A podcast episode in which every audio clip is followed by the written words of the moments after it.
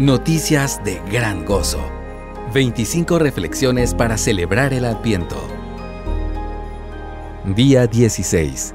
Sacerdote para siempre. Escrito por Gerson Morey. El Señor ha jurado y no se retractará. Tú eres sacerdote para siempre, según el orden de Melquisedec. Salmo 110.4. El autor de este salmo ofrece un anticipo del oficio sacerdotal que ejercería nuestro Señor como parte de su misión redentora. Este oficio consiste en presentarse ante Dios para interceder por su pueblo. Por eso el autor de Hebreos cita este salmo para hablar del sacerdocio de Cristo. Puedes verlo en Hebreos capítulo 7, versos 1 al 28. La figura de Melquisedec, un sacerdote en los días de Abraham, de quien nada se sabe sobre su nacimiento ni muerte, es usada para ilustrar el carácter inmortal de nuestro Señor.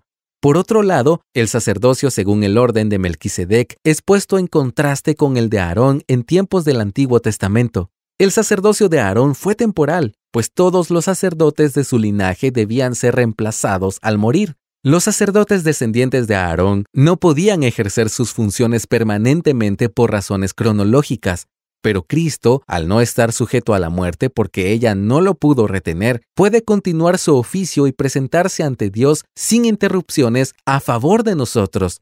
De ahí la expresión, tú eres sacerdote para siempre.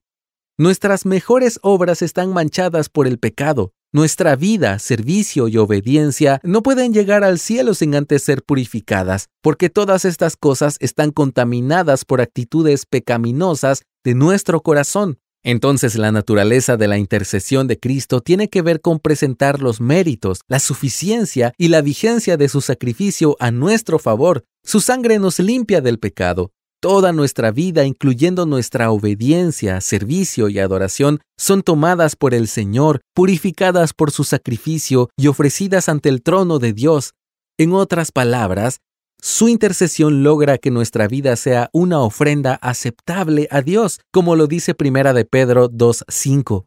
Esto es lo que siempre hace nuestro sumo sacerdote, interceder por nosotros, purificar nuestras vidas y presentarlas como ofrenda grata ante Dios.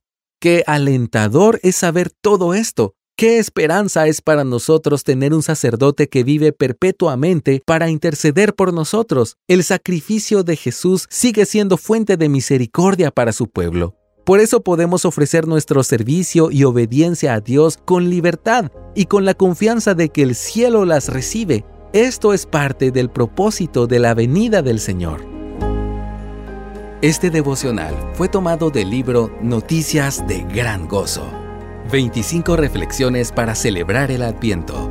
Descárgalo gratis en coaliciónporelevangelio.org.